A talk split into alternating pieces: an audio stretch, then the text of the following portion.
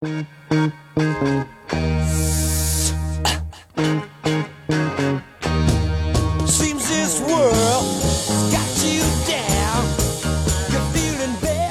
伙在那个起名的过程中，看到很多 很多心思在里边啊，嗯就是嗯，你听没听过《魔鬼大帝》这个电影？不是，没听过吧？啊，真实的谎言。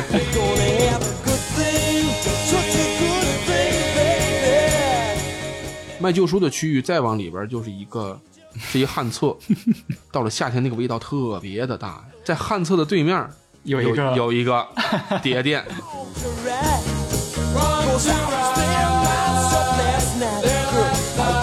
这个现在还是这样吗？还是这样。嗯我昨天看还是这样。嗯，我尽觉得尽量不要剪进去。啊嗨嗨，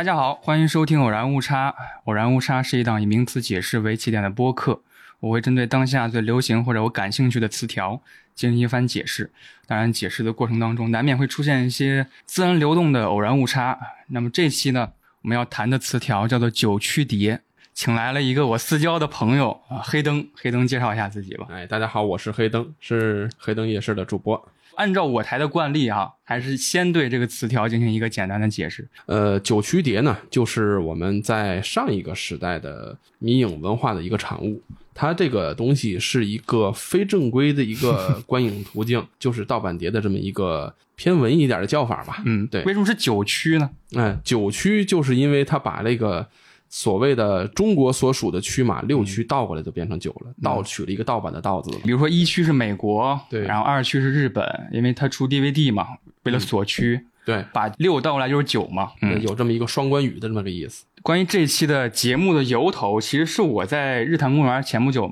办的那个无限派对那个播客比赛，嗯，我先听到了黑灯的声音，黑灯的节目，然后他单口聊了五分钟、七分钟左右，对，然后聊九曲碟，我第一感觉就是哇，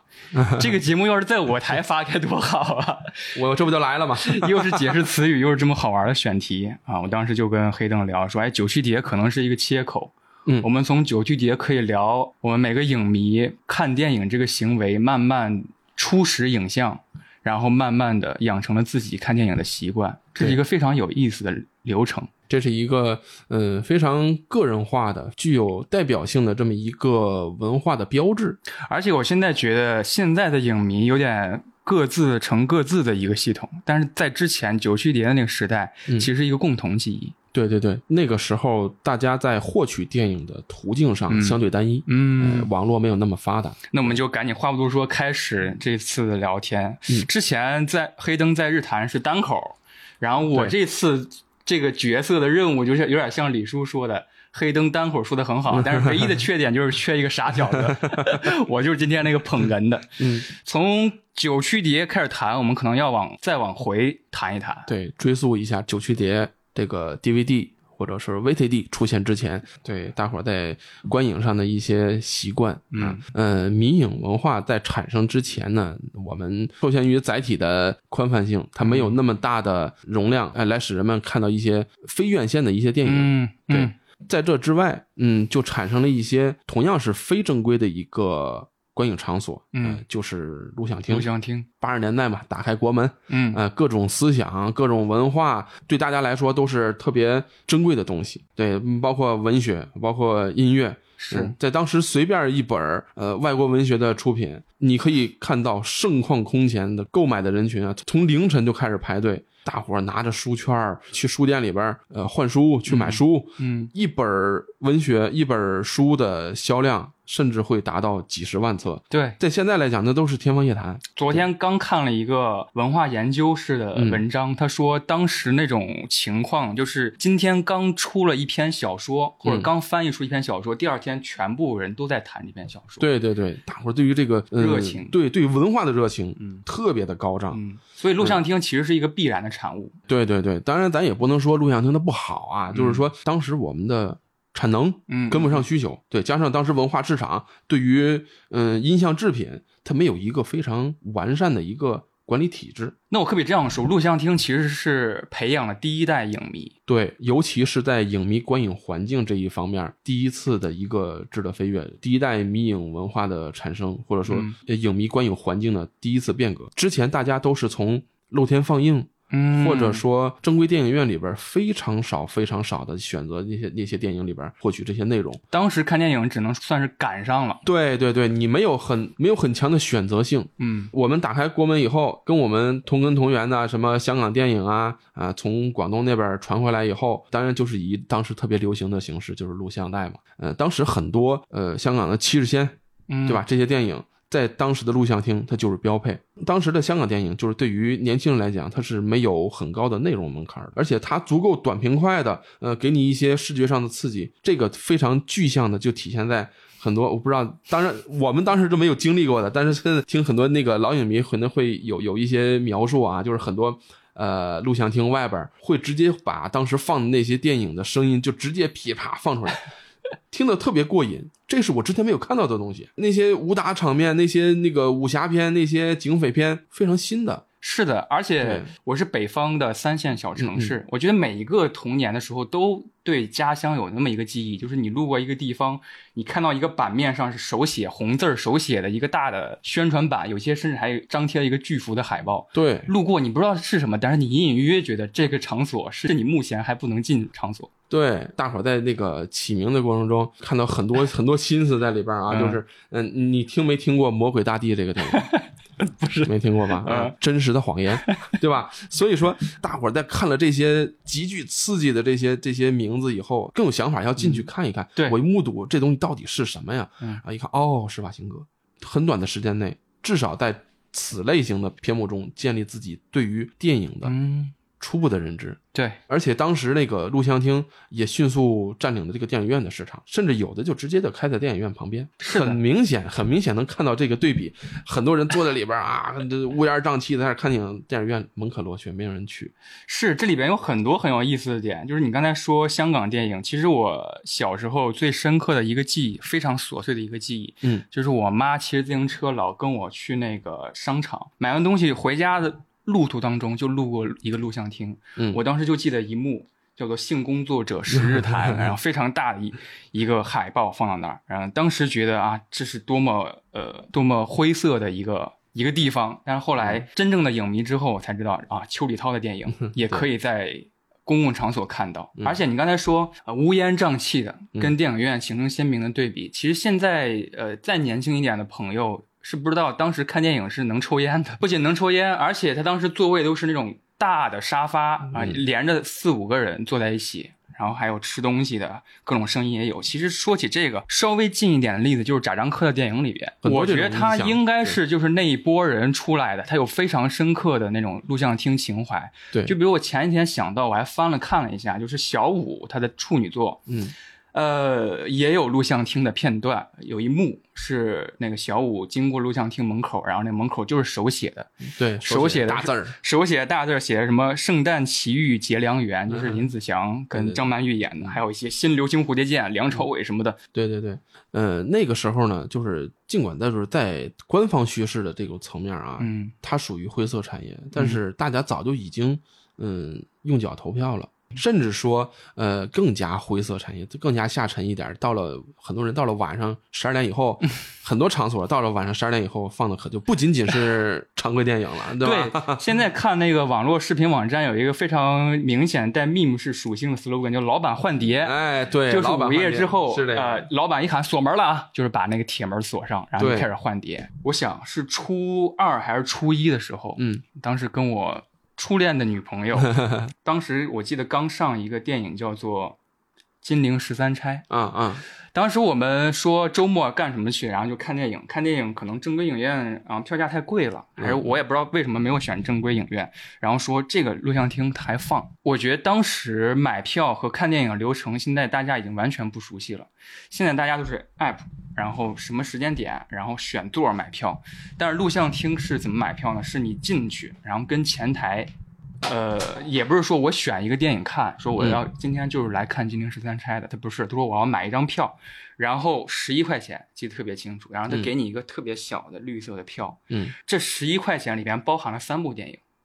我当时记得是我们要去看《金陵十三钗》，连放三场是南京、南京和东京审判，哦，然后是带着《金陵十三钗。你这个可以很有选片人的那个感觉啊，》，对，就是成系列的。然后它也没有场次，三个片连着播，也就是说，按理说你可以十一块钱在那儿待一天。当时进去的时候，那个厅就是一个铁门儿，哎，然后进去之后是窗帘儿，嗯。也有一点漏光进去，然后是沙发的比较长的沙发的座儿，有感觉有人抽烟，有人在躺着，甚至我觉得就在睡着了，嗯。就在那个厅里边，我们就坐下来，用“坐”这个动词还不明确，可以说是陷进去，陷进去陷到那个座位上，隐隐约约的感受到那是一个半私密的场所，嗯。嗯。那个场所总有一种隐隐约的气氛在，所以后来我看一些影视剧，包括最近什么《回来的女儿》嗯就是那种锚点在八十年代、九十年代那种城市的电视剧、里边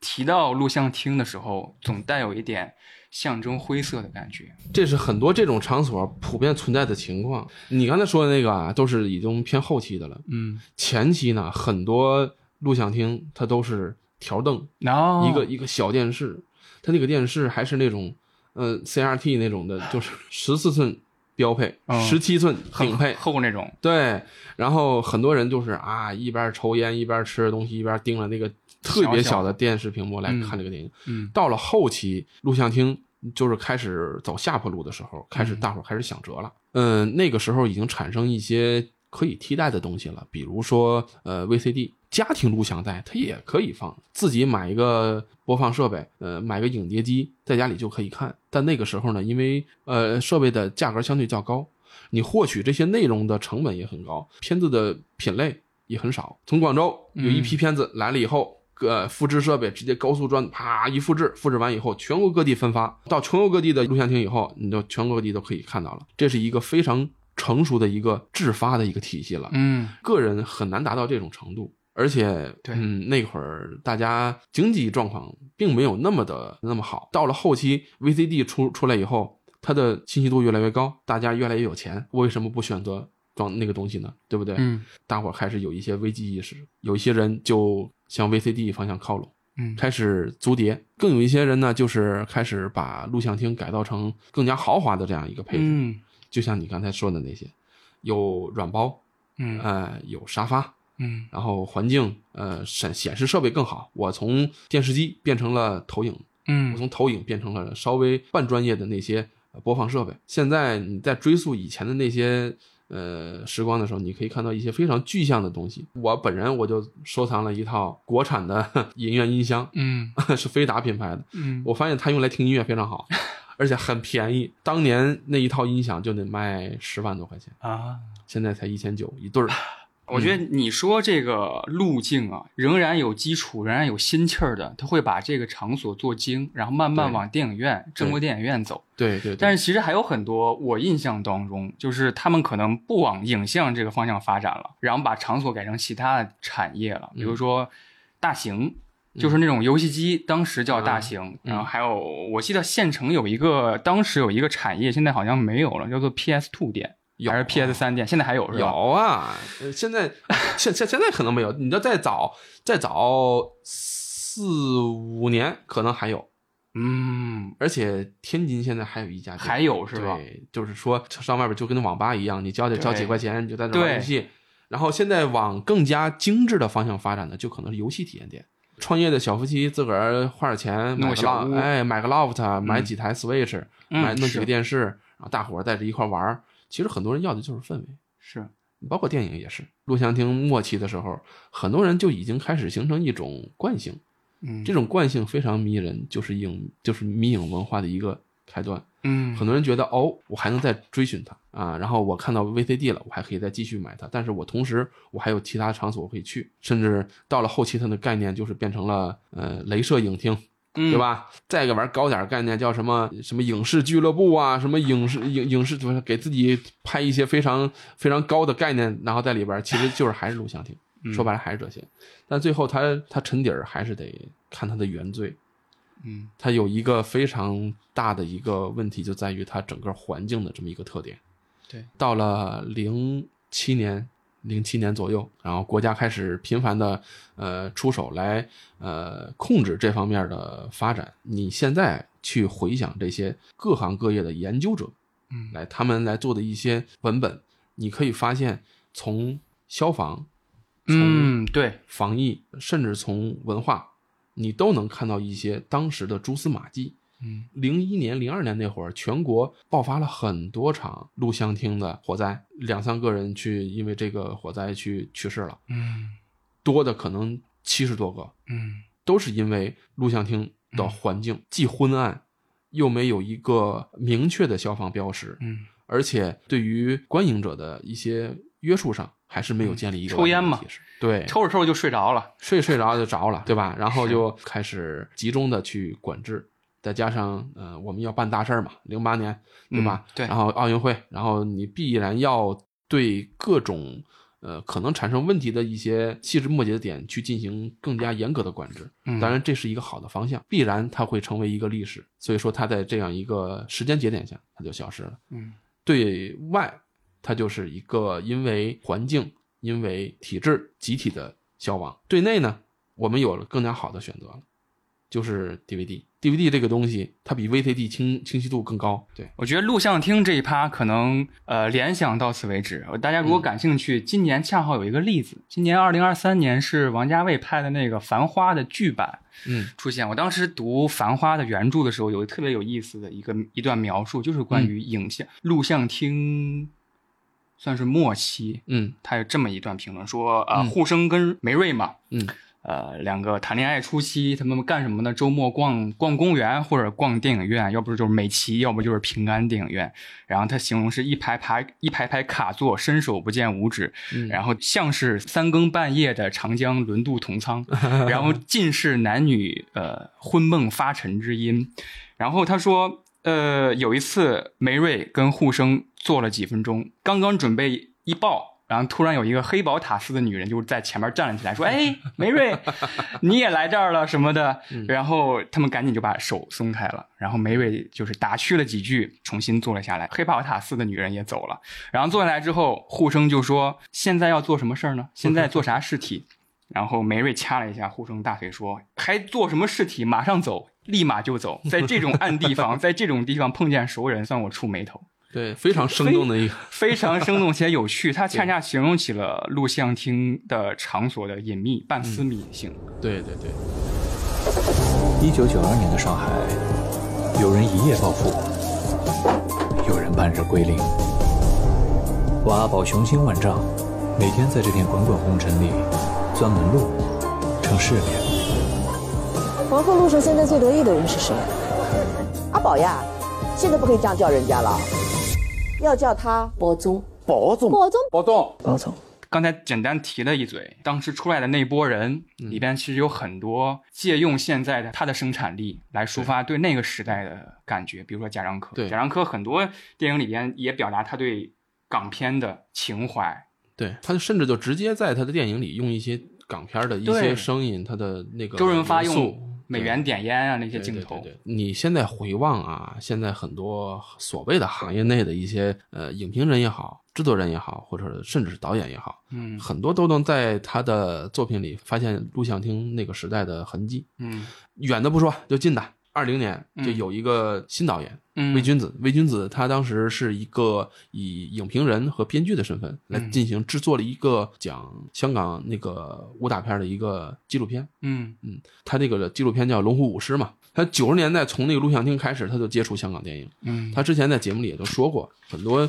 呃，当时就是从上学的时候，然后就去那个录像厅去看那个武打片儿，去看这些东西，然后自己非常喜欢。经过漫长的积累，出于自己兴趣的使然，正好又赶上了当时很多类似于 BBS 嗯论坛嗯那个时代，积累出那么很大一块儿的呃内容，转型成为一个影评人，然后从影评人呢又开始接触了很多行业内的演员，嗯呃老的香港武生啊之类的。二零年又做导演，做出一部非常好的片，豆瓣八点多，评分很高。从影迷到影评人，再到行业各个岗位，都有他们这种身影。对，这就是从当时录像厅那一代出来的人。现在说从录像厅出来是这么一群人，我恰恰你刚才说这段，我想到了一个例子，就是今年四月一号会上的一个电影叫做《宇宙探索俱乐部》，对，它的导演孔大山的北京电影学院导演系的毕业作品叫做《法治未来时》，嗯不知道你看过那个短片没？啊、那个没看过。那个短片特别有意思，他就形容说啊，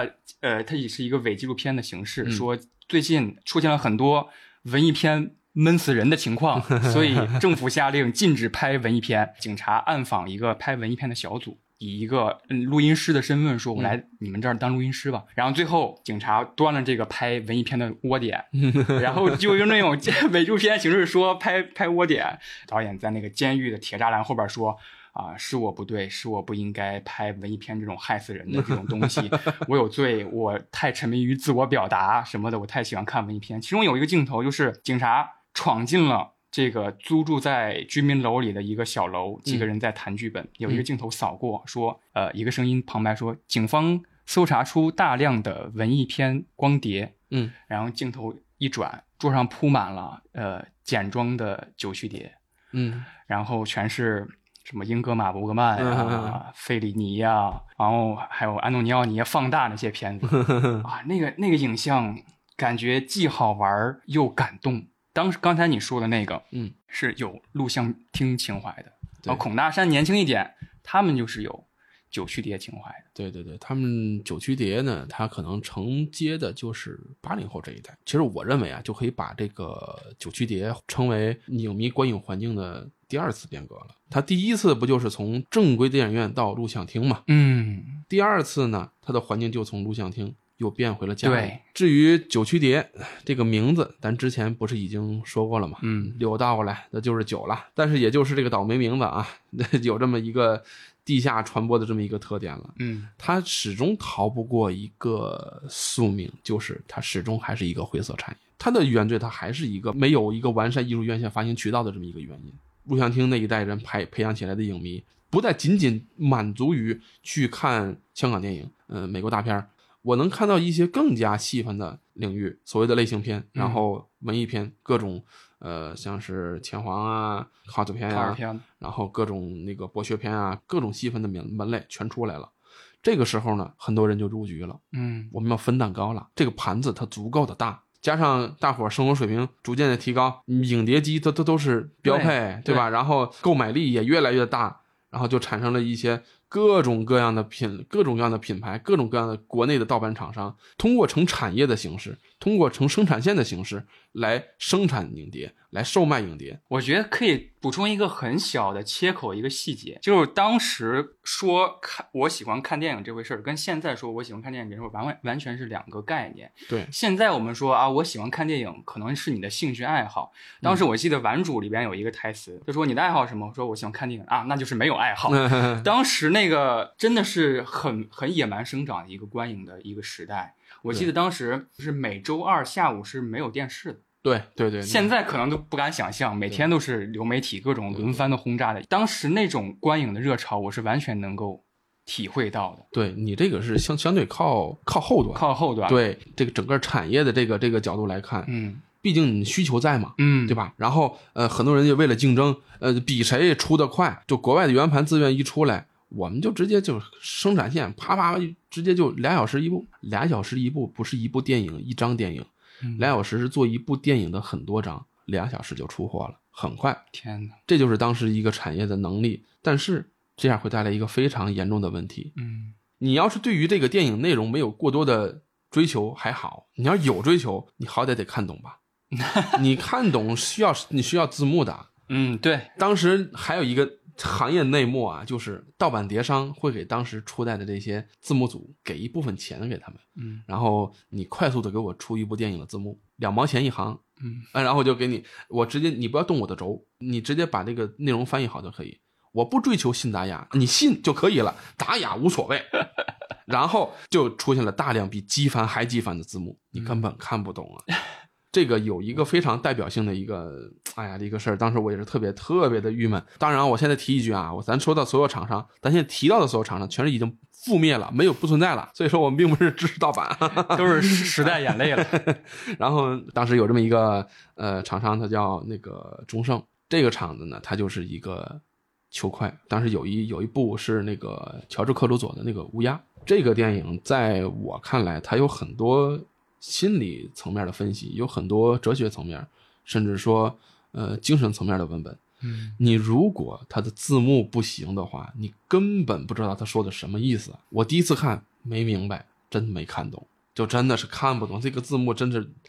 啊，就是你前一句后一句完全不搭，你根本就不明白是什么意思，这样对你的整体这个作品的理解是影响很大的。然后在这样的一个同行衬托下吧，很多后期的那些嗯九曲厂商都已经开始呃寻求更高质量的字幕，甚至说，当然这个前期第五，这第五这个概念就是第九的前期的版本嘛，嗯它的那个容量较小，嗯清晰量清晰度较低，容容量就那么一个多 G。第九它这个概念出来以后，它容量又大，大伙儿又开始往更精细化的方向来思考，我怎么做内容，开始出现一批并不是特别想去追求短平快的啊这么一些厂商。这些厂商出来以后，可能会在装帧上，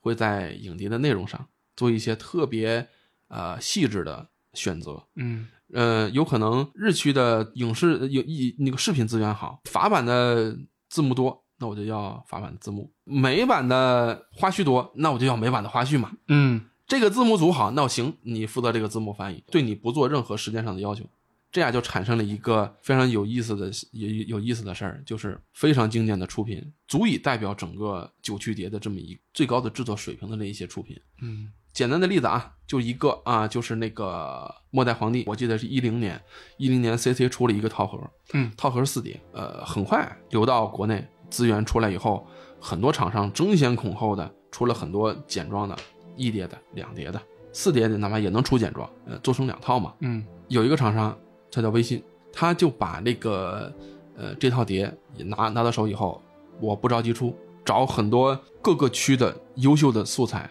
我全给它拼到一起。甚至当时他们还从日本买了一套满映的，满映大家这兴可能不太了解，就是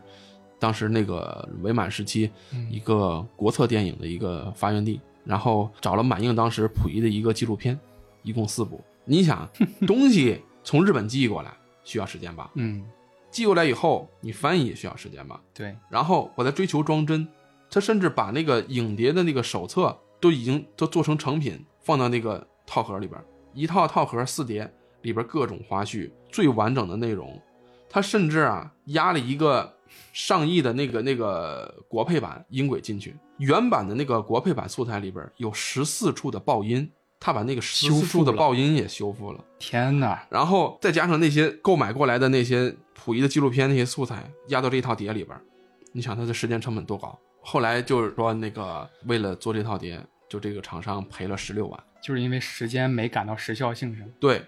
但是他给这个整个影迷啊，就是贡献了一个非常经典的、是的，非常非常经典的出品。对。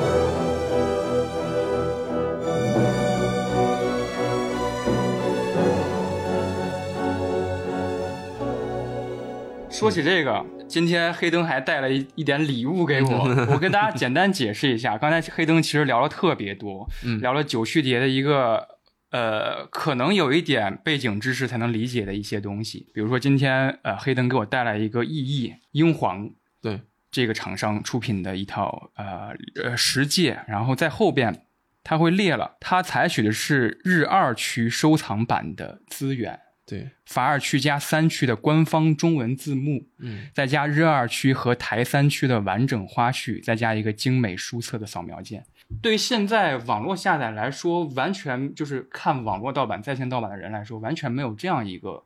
对，就是我们可能求快，我们出什么资源可能只求一个高清清晰度，而且你刚才最开始说，恰好勾起了我一个记忆，就是盗版碟，呃，求快发生了水平非常参差的那那些情况。嗯我记得当时我是刚上初中还是小学末的时候，嗯，我买了一张碟是叫《晚秋》，是玄彬跟汤唯跟汤唯演的那个演一个文艺片。电影刚开场，第一条字幕中文翻译是“我不懂韩语”，以下的都是我瞎翻的。第一条字幕就放一个这个，然后底下所有的话，我记得特别清楚的是，好像当时梁朝伟还是什么发过一篇微博说，嗯呃，上午的时候我还在什么广场上喂鸽子，下午的时候我已经去哪儿喝下午茶了。有那么一个梗，然后他那个字幕就是说我刚刚去哪儿哪儿哪儿喂了鸽子，你一会儿要不要跟我去喝个下午茶？他完全就是胡诌的啊啊啊！胡写的，在现在不可能遇到这种情况。对对对，跟你这种情况对标的有一个啊，也是一个非常非常葛的一个事儿，就是现在已经可以成为一一一个一个一个佳话了，就是那个吴孟达与八部半的故事。当时我在我在那个那个之前的节目里也说过带过一句，就是当时那个专门做精装九曲碟的一个厂商，他叫红龙，然后多半是出于噱头。当时不很多谍报嘛，很多论坛都会做谍报，红龙就是在这个谍报里边就说。啊，那个那个费里尼这个八部半啊，我们出的之所以晚，是因为我们请到了吴孟达先生为这部影片做了一个做了一个评论字幕。我心想，你做评论字幕为什么不直接说呢？不，很多都是导演在那个的背景里边制作做一个导演那个音轨评论音轨啊。后来我买了买了一个碟以后啊，我就看他依然也是呃做了一个小册子，装帧没有问题，碟也没有问题，甚至小小册子他那个手册他已经给你翻译成中文了。哦，打开碟以后呢，直接放，一看啊，上来这个选选那个字幕，吴孟达评论字幕选选完以后，上来第一句：“大家好，我叫吴孟达啊，虽然我是一个喜剧片演员，但是我有一颗文艺的心。那么下面我给大家来讲一讲这个八部半。哎呦我的个妈呀！我一看这我有点意思，各种角度、各种专业的那个那个那个术语说的一点儿都不差，整所以他确实是吴孟达。整体文本量大概在两万字左右。我天哪，一集播客了，快！对你现在回想起来，它依然肯定是一个噱头，不太可能是吴孟达个人所做，也就是为了追寻这么一个一个概念，玩这么一个玩的一个梗。一个消费点，哎，对，大伙儿都可能会去看，多大的反差呀，对吧？吴孟达和八部半完全不相干，这是一个非常剑走偏锋的一个是，是。一个状态。当时这些有意思的这些出版当然特别多啊，经典的还有塔可斯基那个乡愁，嗯当时就直接做成一本书的形状。啊，一个个一个装帧，他甚至还有腰封，还做了腰封。有没有推荐语啊？你我忘了他写的是什么了，这真的是你谁能想到一碟你可以这么做呀，对，对吧？然后还有当时特别可惜的一套碟，就是我个人来讲的确是非常可惜了，就是座头市那一套，二十多部片子，然后做了十四张碟，最低开始是英皇出的，嗯，出了以后呢，很多人买回来一看有问题，这就出现咱们当时说的那种情况了。嗯他的追求速度赶工，结果做菜单的时候做坏了。一般来讲，它碟要求不就是把那个原原始菜单做到碟里边吗？你原始菜单是什么，这碟里边打开就是什么样的。它在第一章、第七章和第十二章里边把碟那个这个菜单做错了，就造成了这个碟它读不出来，非常吃影碟机啊，啊。有的碟可能就能放出来，有的就放不出来。相反，你拿电脑光去看，它就直接读取你里边的内容，那就可能能放出来。当时那一套碟就收到手以后，就是也挺可惜的。但是它装帧每一部它有自己的一个封面，独立封面，特别的漂亮。你现在还能看到，还能买到。其实我们从录像厅谈到 DVD 第九区的时候，呃，漏了一个比较，我对我来说还是比较重要的一个时期，比较重要的一个点，就是租碟。嗯嗯，租碟店可能离我九五后这一代人嗯更近一点，或者印象更深刻一点。嗯不知道黑灯你当时的租碟店的记忆是什么？哎，说实在的，我这个印象并不是特别的好。嗯，首先，我这人看电影有一个特别的严的一个一一个点，一个需求，就是我至少能保证它的完整放完呢。嗯嗯很多碟在在播放过程中，不管是制作流程，嗯不管是保存的时候没保存好，氧化了，可可能读读盘产生一些问题，这我接受不了。明白。所以在当时录像厅转型 VCD 租借店的时候呢，嗯当时我也我我也租过，租回来以后，当时我租了一个蜘蛛侠嗯第一部，哦，那个盘面啊毛玻璃一样啊，真的，你每放几分钟，啪卡一下，回去再放一遍，咔又卡一下，哎呦，我受不了这种东西，我我我会非常难受。嗯，对。很，多人都不是特别太在意它那个碟碟面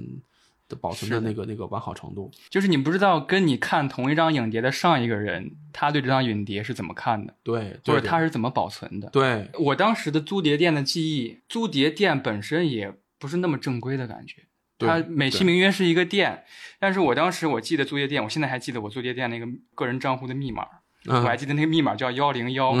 我爸跟我说的。进去那个店，然后你挑的都是都是空壳，然后你看上哪个电影，然后你把这个空壳交给老板，老板会从后边一个巨大的架子上挑一个薄薄的塑料纸包着的一个影碟交给你，然后他当时没有任何的所谓的电子系统来记录你的这个行为，嗯。它是一个巨厚的一个账本一样的东西，翻开手写，有索引，所以你是什么名儿，然后几号该还，嗯，不正规且野蛮的，而且对不正规的有一点就是为什么后来这个时间段很快就过去了，它不赚钱。我那家的租碟店门口其实还放着老虎机呢，哦嗨，不赚钱吗？对这个东西对于大家来说可能会这种形式可能会更陌生一点就你它跟租书不一样。对，你要书的话呢，它的保存、你的磨损程度可能比碟它的承耐受力更大一点。到了租碟店这块呢，它的损耗可能如果跟不上它的那个回本的速度，那可能这个店就没法维持下去了。嗯，这就是那个时候大家对于这个公共领域的这些东西没有那么太太高的保护意识，所以说就是这么一个这个短暂的短暂的过程。嗯对，然后后来我刚才谈到了，其实每一个城市如果把呃九曲蝶的这个称呼为普罗米修斯盗火者，嗯每个城市都应该有这么一位。有有，的确是有。咱们之前我不给你发过一个纪录片嘛？就对那个排骨骨排骨嘛，它是比较有名的。当时那个深圳那边有一个非常有名的那个碟贩嘛，它到后期的这些售卖的模式呢，就是以一个非常隐蔽的形式，开始是赚了些钱，然后到后边环境收缩。然后往更加隐蔽的方向发展的时候，他就有一个特别特别有意思的一个画面儿，就是我我能看到，他说他有一个小本本，那个小本本频繁的在那部片子里边出现，翻啊翻，翻啊翻。这个人打个电话，啊，那个谁谁谁来吧来吧，我这来新碟了，嗯然后翻翻翻，然后很多人就是慕名而来，翻山越岭，在一个非常破败的一个小屋子里边，就在这翻。这一类人呢，就我说的这个排骨这一类的的碟贩啊，我当然没有歧视的意思啊，就是可能呃文化程度相对较低一点儿，嗯。然后对于这些电影的内容没有太高的理解力，嗯，但是我能知道这些导演具体的一些脉络，对，他的片子到底是一个什么样的东西，简单的给人介绍。毕竟我吃这碗饭的，对，当时就出现了非常魔幻的一个场景，就是前一阵子他还是在在在老家相亲，对，农村老家，女孩还嫌嫌他那个那个买不起房对，话锋一转，哎，又开始在店里边又开始给人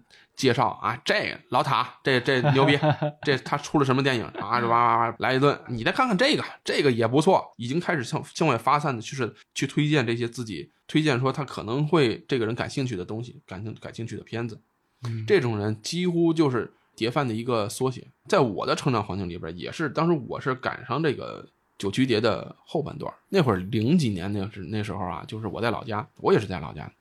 有这种特别深刻的体验。嗯，那会儿我上高中嘛，我们学校不远的地方有那么一个立交桥，桥底下是一个大空场，嗯，然后有一些平房，有一个非常大规模的一个电子市场。嗯它那个电子市场呢是一个露天的，房屋里边呢就是房子里边都是一些小店儿，卖那些水货的手机呀、嗯嗯哎嗯，卖一些音响线材啊，啊，每个城市都有这么一哎个，对，呃，露天的那些摊位呢，就是更加野蛮了，就是什么卖药的呀，对吧？再往里边走，它是一个嗯 U 型的一个场地，卖旧书的区域。嗯卖旧书的区域再往里边就是一个就是一个厕所了，是一旱厕。到了夏天，那个味道特别的大。在旱厕的对面有有一个有一个 碟店，它的运行运营理念呢，就是从全国各地扫尾货。哦，你给我发过来以后，我就每周末我在这摆摊儿，然后自己的那个库房就在厕所对面，就自己都是一箱一箱的货在这堆，然后来的人就给推荐，一张碟就两三块钱。清库存的一个概念。对对对，清库存。当时我对于这个电影啊，还不是特别的感兴趣，嗯我感兴趣的是国外乐队的演唱会现场。啊，哎，我特别感兴趣，就他就知道我来，我来就奔这个去的。你一路过，哎，过过来新货了，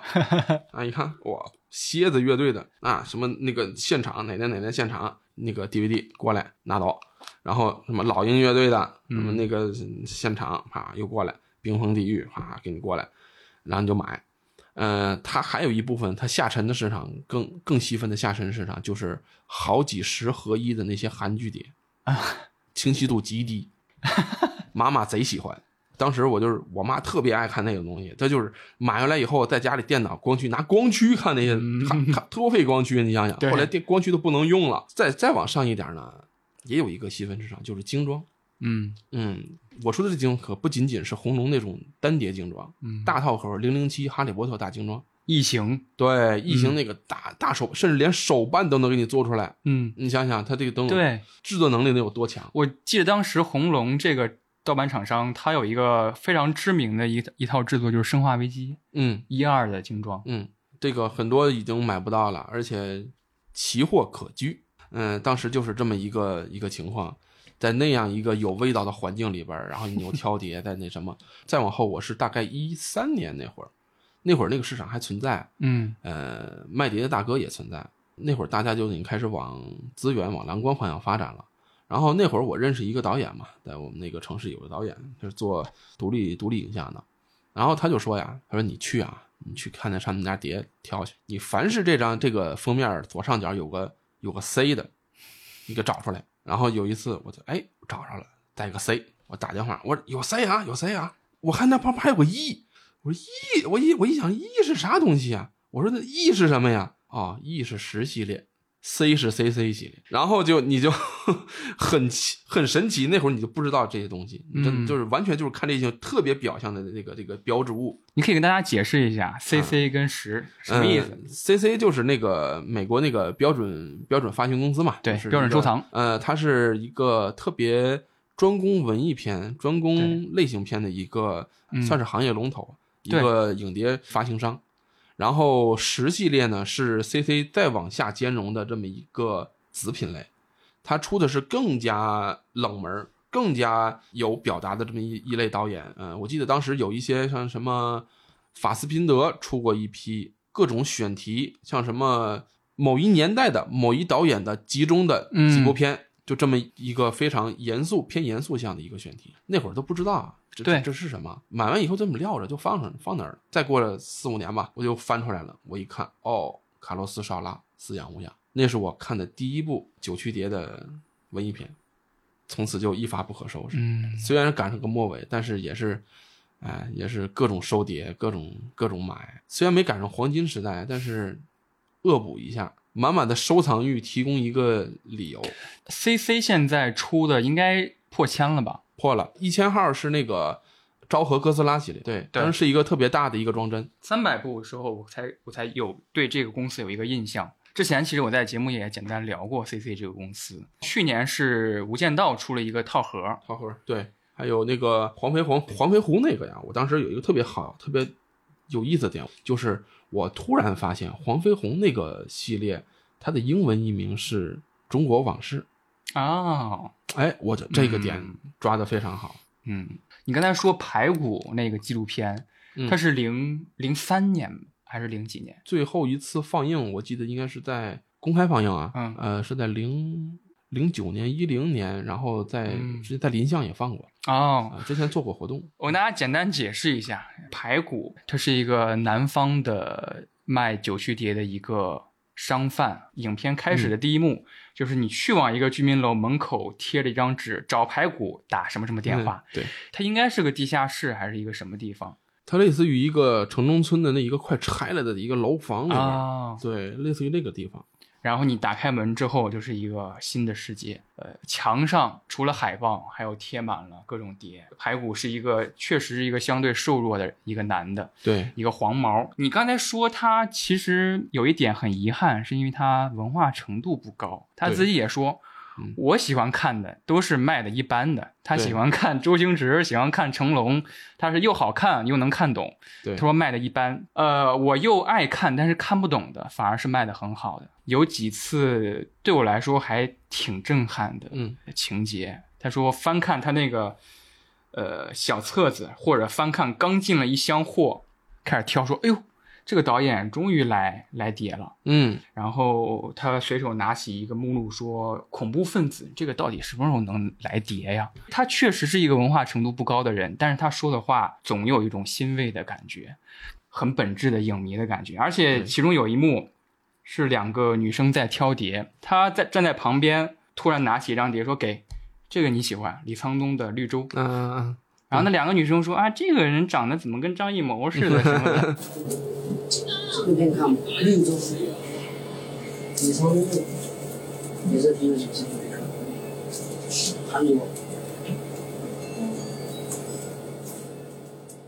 你知道排骨现在在干嘛吗？嗯，在干嘛？其实排骨当时他在拍摄影片的过程中啊，叠商这一层面都已经开始有点做不下去了。表达过好多次，对对对，他说：“如果一个月我能赚两三万，你然后你不定时的来逮我，嗯我还能坚持下去。但是现在既赚不到钱，一个月三千，然后你还不定期来逮我，对那我实在是没办法。排骨啊，拍完影片以后啊，开始做了一个自己自己人生的规划吧。嗯呃，后来他就去卖衣服了。后再到后来几年，这部影片在北京放映的时候做过一次活动嘛，活动是在林巷做的。然后当时曾经邀约过，就嗯说当时哎呀你太忙了，卖衣服了，不不再不再卖碟了，嗯啊就不来了。后来那几年就几乎听不到他的声音。嗯然后最近几年呢，有的人又开始挖掘他，发现哦，这人在服装行业深耕的还不错，嗯，在深圳买房了，结婚了，生孩子了，发福了，天，已经不是排骨了，或者是东坡肉了，现在。甚至还有人去采访啊，就是说啊，你现在还看电影吗？嗯嗯，不不再看，不怎么看了，看也是去电影院里看。相当于说，大伙儿当时有这么一个就是标志性的一个心灵的一些依托吧，现在也几乎已经不再存在了。嗯，一说九曲碟，一说呃相关的人物，肯定都会说一些当时呃九曲碟的厂商的老板，或者说排骨这样的在呃再下游一点的这些经销商，嗯再后边就是这些变成影评人的影迷了。嗯嗯，就这么一个流程。对我来说是隐秘而伟大的时代。再走近一点，嗯，九曲节应该是第第二次，第二次对第二次变化和第二次转向，对然后来到了第三次转向，相当于对，第三次呢就不再是一个观影环境的转变了，就是一个观影习惯。呃，影片获取渠道的一个质的变化，一个事物它产生，它必然会灭亡，必然会消失。嗯它这个九曲碟的这个消失，就是因为网络下载。当然，它的后续的替代产品不就是蓝光嘛？对蓝光现在变成了一个非常小众的一个收藏品类。嗯，咱们现在你再买 CC 都是蓝光，再买尤里卡，再买二轮，再买什么的，全都尤里卡，啊，不，全都是蓝光。嗯。不是那么死忠的电影影迷上，可能对于这个电影的获取渠道，大部分都已经是网络下载了，非常简单，我就能获取一部电影，对。而且存在很多道德上的困境。我认为是网络资源把这个盗版道德困境的这个东西给集中展现出来的这么一个一个东西。很多人直接就是找大 V，大 V 随便一发就是一个导演的合集，嗯。一个合集就是几十部影片，对，然后再不断的在修复、洗版、二 K 修复、四 K 修复，更大体量的收拾呃单体可能超过二十 G 的那些蓝光资源，更加细致的影迷会去收藏，会去下载这些东西来看。一般来讲，大家都大家都是直接一个一个大合集，我就顺下来去看。对于影迷来讲，更加方便一点。是只不过是大家从玩碟变成了玩硬盘，嗯变成了网盘用户，但是那种实体的感觉都已经不再有了。而且现在买碟的途径，对吧，已经不是那么太友好了，而且十分的隐蔽，比当时排骨还要隐蔽。可以承上启下，就是嗯为什么？就是说排骨这个人，嗯我当时看这个纪录片的时候，其实是很感叹的一件事儿，嗯就是我的青春里边没有排骨这种人，嗯就是没有一个我去往一个场所，这个场所里他可以随便拿起一张碟说给你，这是肯定是你喜欢的。嗯我在影像的探索当中是很野蛮、很独自，觉得是走了很多弯路的。这种嗯弯路是你要品尝过之后，你才能知道自己喜不喜欢。嗯所以我当时看电影的习惯就是，比如说我姐姐大学放假春节回来了，然后她有自己的电脑，就会拿着电脑看看老友记、看美剧，嗯那都是后来的事儿了。对对对，当然也看电影，慢慢的就告诉你这个电影是怎么看的，怎么获取的。嗯我相信大家最开始也都是，比如说电驴啊，或者是对对对，然后后来 BT 的一些网站，然后你能下载到资源啊，系统性，然后很漫长的，自己就开始看。呃，刚才你谈到那个网络的盗版，嗯是更集中的体现了很多问题，我非常赞同这一点。它是把版权的问题更明确的展现在所有人面前了。呃，分两面看，嗯当然了，它在技术层面，呃，毋庸置疑的，这个是一个非正常的获取手段。嗯但是呢，我们和别人不一样，欧洲国家，呃，欧美国家，嗯呃，日日本啊哪儿的其他国家都有一个完整的，呃，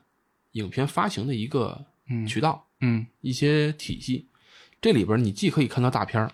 你也可以看到艺术电影。对于这一类细分细分领域的影迷来讲，是一个非常好的获取的渠道。嗯到了我们这边呢，它没有一个成体系的发行环境。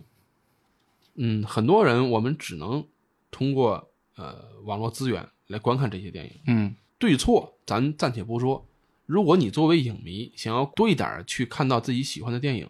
看到一些新新的东新的东西，你只能通过这种渠道来获取。嗯再其次呢，很多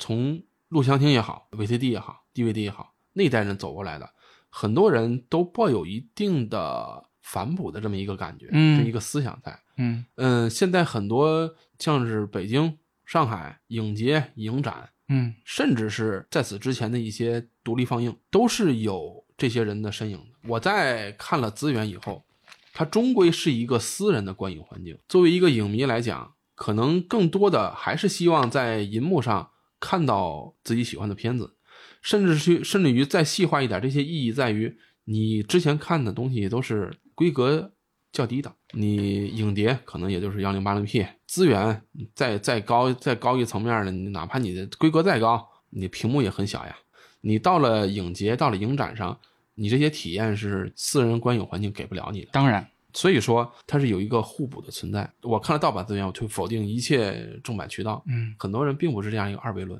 是的。这个所谓的道德困境，是自己给自己一个说法。我觉得首先这样啊，我们可以稍微简单的概括一下嗯网络资源嗯这回事儿，从开头到最后的工作流程是什么样的。嗯就是现在大家看一个电影不是很注意的它的名字。嗯名字里边其实包含很多信息，比如说对一集美剧，呃，这集的剧名它叫什么？然后 S 一就是第一季，E 一就是 Episode One，就是第一集。对，比如说幺零八零 P 是它的分辨率，分辨率之后有一个字幕组，比如说诸神，比如说人人，它是压制的，它压制的这么一个发片组。然后其实中间有一个平时大家不太会注意到的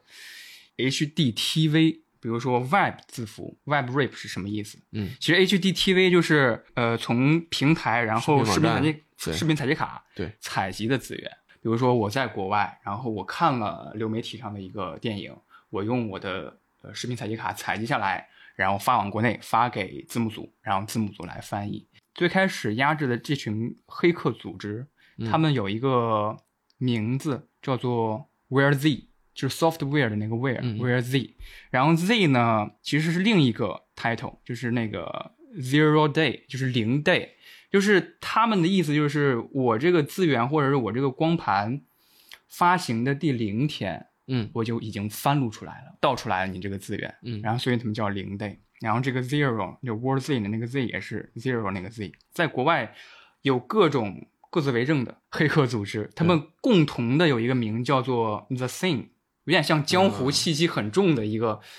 一个组织，嗯。呃，也是像之前说的第呃九序碟里边，他们比发片的速度，嗯。然后他们比翻译的质量等等等等。然后其实有一个很有意思的纪录片在 YouTube 上，叫做《Welcome Welcome to the Thing》。啊，然后第一集它是一个桌面电影的形式，嗯，就是一个人，然后你看到这个荧幕里面有个摄像头拍这个人，这个人在干嘛呢？他用那个国内前几年有那么一个软件，就是聊天室，啊啊，你甚至不用注册，就是你是一个匿名的，你直接可以跟人聊天，嗯然后他就开了各种窗口，嗯，然后第一个聊天说，我刚刚就是我刚刚收到这个碟，他他那个拿起一个信封，里面抽出一个碟，然后他放进光驱，然后他开始下载，这边下载之后，他又调出了一个聊天框，说我刚刚拿到这个碟，你们那儿有没有可能做发行，或者说你们那儿有没有可能打包翻译，找各种不同的人，嗯。然后一晚上的一个举动，就最后第二天可能这个资源就放到网站上了。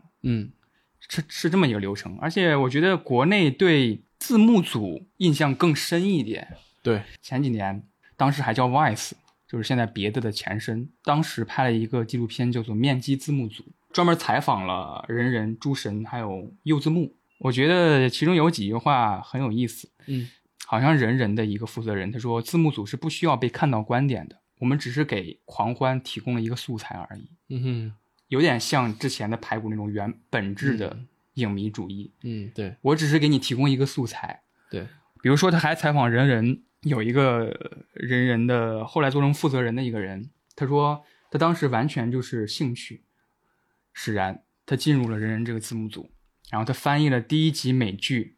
当时很年轻，然后有一个字幕有一个英文单词叫 pot，就是火锅那个 p o t，啊，嗯然后他翻译成了壶，水壶的壶。那个校对拍了拍他的那个后脑勺，说：“小伙子，pot 是大麻的意思。”纪录片的后半段，呃，有一个类似于争吵和对峙的感觉。有一个字幕组，他批评说：“啊，右字幕这个字字幕组，他们就是什么火做什么。可能这个这个视频在 YouTube 上是前三，然后他们第二天就翻译出来了，但是翻译的质量贼差。一方面，我觉得可能也是对于内容上的一些所谓的鄙视链。嗯嗯，柚字幕呢，我之前看到的大部分都是短视频。你你说的那个那那个片子我没看，但是我猜一下，是不是呃类似于人人字幕和其他字幕组对于柚字幕的一些 对呃行为上的一些讨伐，并不能说绝对的好和坏，只能说你所呈现的东西，它所呈现出来的那个状态，它可能会给这个行业其他人或者其他字幕组带来一些可能会他们会认为一些不好的影响。劣币驱逐良币。对对对，其实你这么说，让我觉得它有一个路径上的统一的，就是其实从九曲碟，嗯从录像厅一直到现在的网络，包括字幕组，有这种行为的产生，恰恰是因为大家都是草台班子，嗯都是因为共同的喜好聚集起来的。而且我听过九曲节那个时候也产生过很多类似的问题，比如说道中道，哎，就是一个厂商盗了另外一个厂商的资源，对对对，很正，这都很正常。甚至会有什么情况呢？就是你这个碟出来以后，嗯，我把你那个那个资源倒过来了，我再把我的商标再贴上去，我再把这个谍报里边再写上我原本的那些那个那个模式。很多人到了他们那个呃论坛里边，各种骂战就起来了。啊，一方面可能是因为具体是有这种情况，另一方面也可能是抹黑，这都谁也说不清楚。是的，本身你这就是一个灰色产业，你这不可能说存在一个绝对的、绝对的正义啊。对对不对是的啊，我记得当时在英国上学的时候，嗯呃，我们有一节课，最后期末做一个综述，每人做 PPT。嗯，大陆的同学，嗯上去了，他解读肯罗奇的电影风格，嗯然后他放了几个截图。他讲完之后，我们那个英国本地的老师他就说：“我刚才看到你的 PPT 里边有一个电影截图是有中文字幕的，然后 我不想知道你们资源是从哪儿来的，嗯但是我觉得如果它是有一个中文电影字幕的，你们会更容易理解这个电影在讲什么，这就是好事儿。版权意识在各个国家都不一样，跟你这个特别相特别相近的一个事儿啊，嗯。就是你之前所提到那个贾樟柯嘛，他山西嘛，当时就有一个有有个典故啊，就是当时他那个电影儿站台嗯。在那个国外出了碟以后，完整版流出来了，流出来以后，国内碟商立马就做出来，做完以后呢，他经常去那个碟贩碟贩那儿说，哎，来了一个特别牛逼导演啊，中国的这牛逼，一看站台贾樟柯，就就这种情况其实也很多啊。就之前那种就是来国内影展的那些导演，我忘了我具体忘记是谁了，就是。到了中国以后，发现哇，盗版碟太实惠了，而且塞了那么多信息里边，我要买，不停的买，咵咵买一堆。我记得当时齐泽克去南京某个大学做讲座，他第一天就问，哎，有没有？我听说有九曲碟，对 你给我介绍几个。然后他好像做讲座那两天都没有找到，他非常遗憾的回去了。然后回家之后，他又发表了一通演讲，说他认为盗版碟就是无产阶级最好的一个发明。对对对，现在说是一个非常值得玩味的这么一些。嗯，小小典故。呃，你刚才也提到了，嗯，其实我们刚才谈九曲蝶，谈网络资源，其实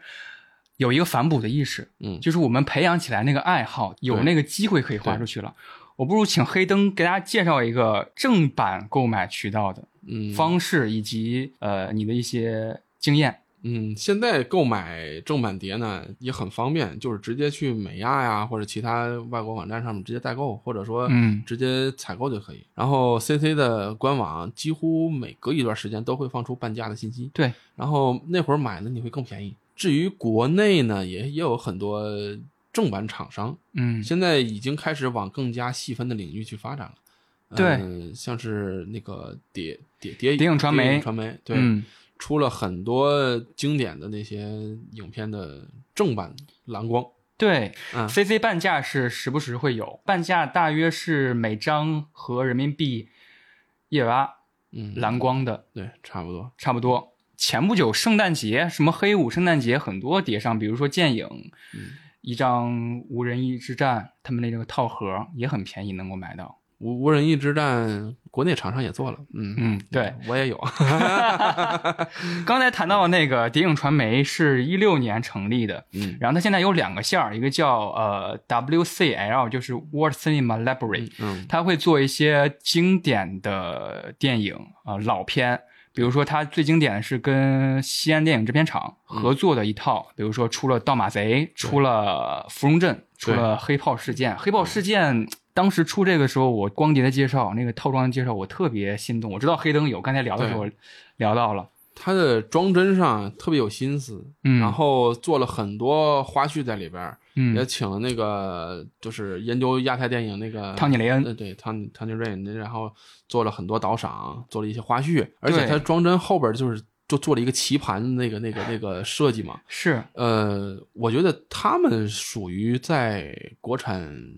正版蓝光领域里边比较用心的，是的，是的，嗯，而且他们选片的口味、制作精良的程度，已经开始形成一个工业化对工业化的这么一个水平。是，刚才说那个 WCL 那个线，其实它还有一个线是做商业片，嗯，去年做了《流浪地球》，也做过《绣春刀》啊这类这类商业片，对，可能今年的《流浪地球》还是应该他们做。有可能，嗯，可能吧。这个具体把版权卖给谁，咱也不知道。对，黑豹事件 刚才提的，它里边都有些什么？比如说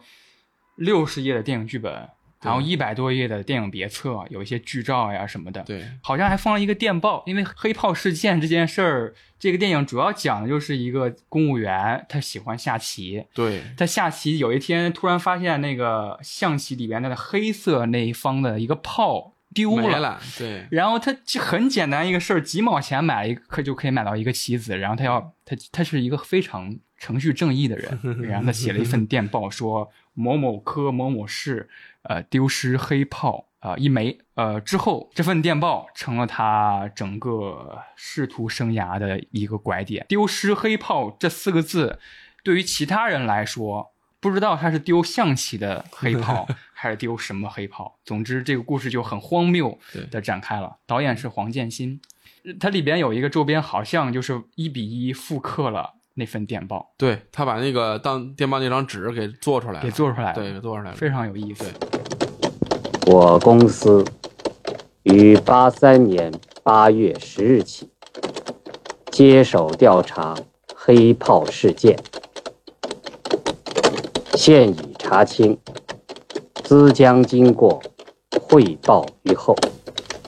这是你网络资源完全无法代替的。对，你实体摸在手里边，你你立马都能 get 到你出品方他想表达的一些东西，也能 get 到导演想想要在这个影片发行过程中想要说的话，还有一些一些信息量。包括那个汤尼雷恩他的那个黑炮事件的一个算是评述嗯的一个一个短片，他有他因为跟第四代的吴天明导演有私交，嗯。然后吴天明当时是任西影厂的厂长，嗯，他对那段历史特别的了解，就说呃，然后西影制片厂吴天明任厂长的时候，他除了出主旋律的电影，他当时有一个非常有见地的想法，就是我要做呃还没有被市场划分的一类电影，先锋的类型片，比如说嗯《黑炮视线》算一个。对。当时吴天明取了一个词叫做探索片，探索片。对，一个新名词。嗯，哎呀，也喊喊话一下吧，赶紧赶紧，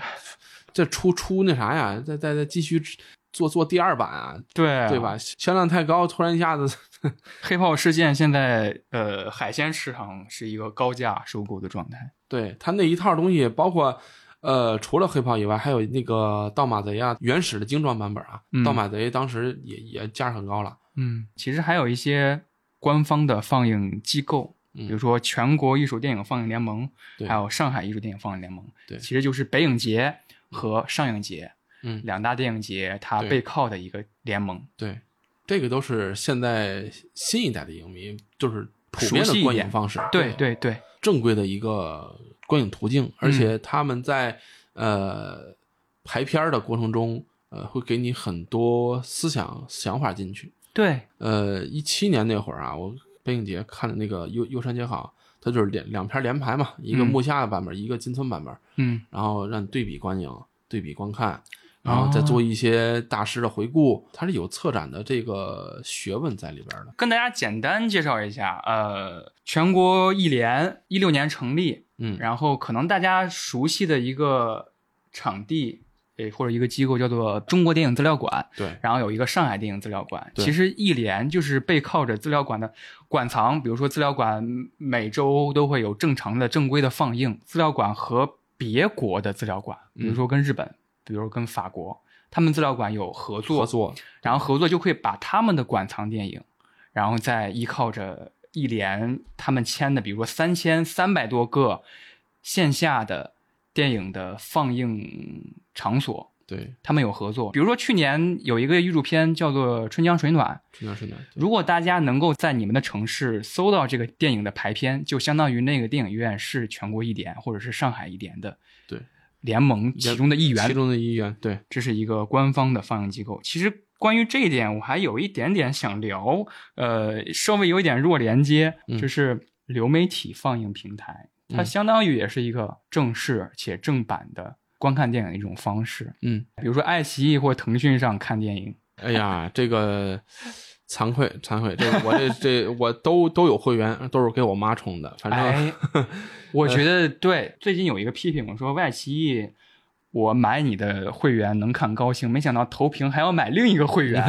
骂声特别高。但是我非常同意 黑灯说的一点，就是大家可能没用好这个平台，应该它的本职工作是什么？嗯，我觉得就是你回家和父母看电影对，特别舒适，你能看到很多，比如山田洋次，嗯，呃，家族之苦，还有一些东京家族那些片子，非常合家欢的片子，很适合跟父母看。这个都家族之苦这一套，哎呀，我跟你是相反，我是 东京家族家族之苦一二三，我是连接着自己的自己的那个那个碟，还有投影设备看的，嗯自个儿看的。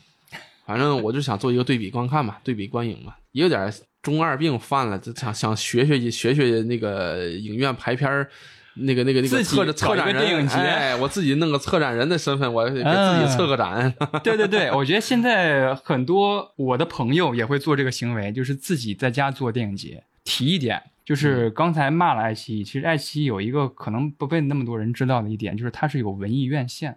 嗯，这个设置的。大家点进爱奇艺的电影板块里面有一个文艺院线，我数了一下，有一百五十多部中外相对冷门或者是文艺片的电影。嗯，在这里有一个小小小的点啊，嗯就是有可能上了流媒体的就就不是完全版了。对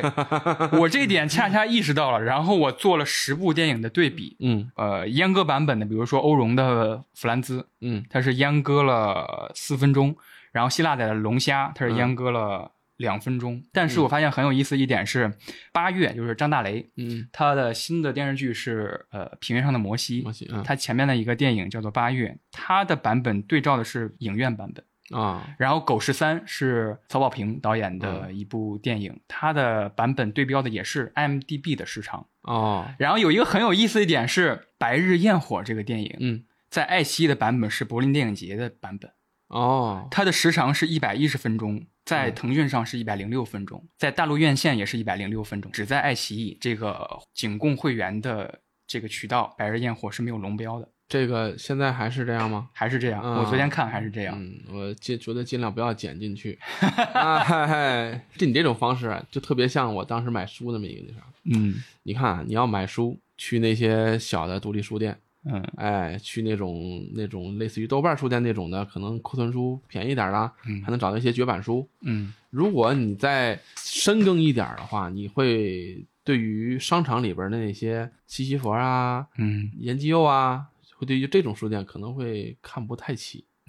我我就是我本人就是这样的，嗯但是呢，我发现了一个问题：你在西西弗能能找到绝版书，嗯因为你西西弗它发展的过程中，肯定必然会有很多人为的因素，人越来越多，它的标准上的把控也会越来越不一。很多图书的发行过程中存存量，它是一个非常迷的一个东西。嗯有可能你到了网店，到哪儿都是一个非常高价的一个一本书。你到了西佛，他们不太了解这方面的东西，这东西只有书迷才会关注，读者才会关注。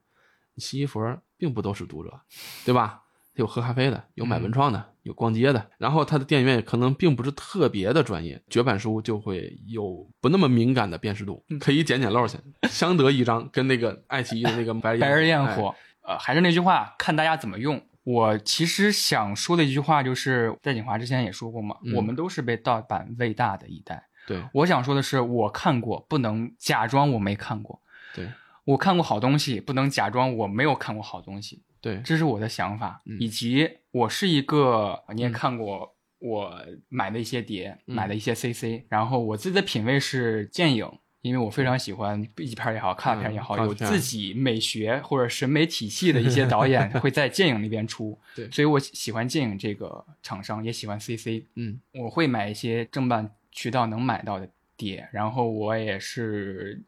你刚才所谓的那些年轻一点的、呃影迷，逛各种电影节，嗯只要有机会，我宁愿赋予我这个体验更正当，对这个体验更立体的对一个消费方式。对，但我的觉得就是长久以来可能不是现在，如果有正常渠道，谁还不愿意选正常渠道？而正常渠道它有一个非常好的一点，就是它能保证你的体验呀。对，对错它并不是一个唯一的，在影迷本身来讲，特别珍贵的观影的回忆，嗯特别成建制的去去观影的这么一个经历，才能让你成为一个相对专业的那些影迷的这样身份，嗯，甚至你再深耕一点，变成一个行业内的人。你提到这一点，我印象很深的是奉俊昊去 CC 挑碟，哎，可能现在大家都知道他是一个太硬核资深的影迷，他每天早上嗯六点起来。去自己的呃观影的那个房间，嗯开始看碟。当时我是在台湾看的《寄生虫》，啊，《寄生虫》刚上映之后，奉俊昊有一个简短的观影提醒。嗯这个电影的刚开画，如果你听见的那个厂商的那个，我忘记是哪个厂商了，韩国那个厂商？哦，是 CJ，CJ 娱乐，嗯娱乐。它那个有一个放烟花嘛，嗯如果你听见那个烟花声不是来自于不同方向，那你可以立刻从这个影院起身。嗯，它不是按照我的那个规制制制式来来放，对，所以说影迷影文化嘛，就是很迷人，各方面都是非常的相对个人化，嗯而又不那么的个人化，它有嗯一个共性的一个东西存在，有共性的点，这个点只要大家都抓住了，哎，会心一笑，这个东西我理解，你要这样说，我想到的是有一个我关注的豆友，二一年写了一篇日记，嗯他是一个蝶友，嗯。他把自己的这个漫长的行为，他刚开始前篇介绍很多、嗯啊，这家九曲碟的厂商他们的风格是什么，买了哪些碟，然后我嗯。遇到了、遇到了红龙和猴王黑白碟那个事件，嗯。就是当时红龙和猴王好像他们发行了一些碟，各大各地的碟友都会出现那个碟泛白色的光，嗯。和泛黑色光，叫黑白碟嘛。完整的回忆了那个时代，他最后一段，他把自自己的这个对于光碟的热爱，嗯。实体光碟的热爱归结为自己的恋物癖。我觉得这个简单的归因可能有点粗暴，对每个人的感觉是不一样。他最后一段我印象很深，他说他说了一个闲篇儿，嗯他说我儿子一岁了，嗯他现在满屋爬行，找东西就抠，他把我的先锋蓝光机给抠坏了，抠坏了就放不了光碟了。呃，我现在买光碟就相当于买期货一样，只买没法看。但是我想等我儿子长大一岁，我再买一个蓝光机。然后他最后写一句话是：离我儿子到那个时间还有一一年半的时间。我觉得哇，他对于时间的把握以及对于这个影碟漫长的情怀，挺感动的。对，这是一个老迷影、老老影迷的一个一个点了。说实在的，呃，很多那个时代走来的人呢，都对于当时那个特别像你说的那个黑白碟的那些点，都特别的津津乐道。像您提到那个吴孟达，提到那些那个那个呃座头市，嗯，都知道当时这些典故，不仅仅是谈资，都是一个非常特别美好的一个回忆，嗯，对吧？行吧，好，差不多。我觉得今天太丰盛。OK，非常感谢黑灯。然后今天这期节目也是跟黑灯《黑灯夜市》嗯这个节目啊、呃联合制作的一期，希望大家支持黑灯的节目。我刚才在前采的时候跟黑灯其实聊挺多，他之后的选题策划是非常惊人的哈，大家可以期待一下。OK，好，感谢黑灯，谢谢谢谢，下期有机会再聊点别的。对，聊点别的，那咱做成一个系列吧。好，好嘞，嗯，再见，拜拜。哎，拜拜，拜拜，拜拜。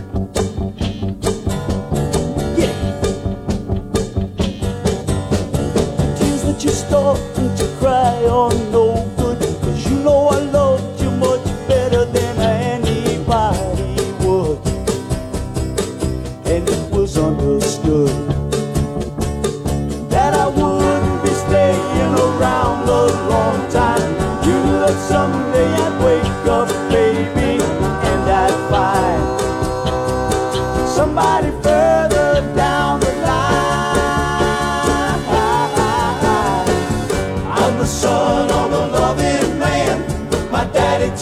that you all the loving you can. And I can. Cause I, I'm the sun. I'm the sun, sun. I'm the sun, sun. I'm the sun, sun.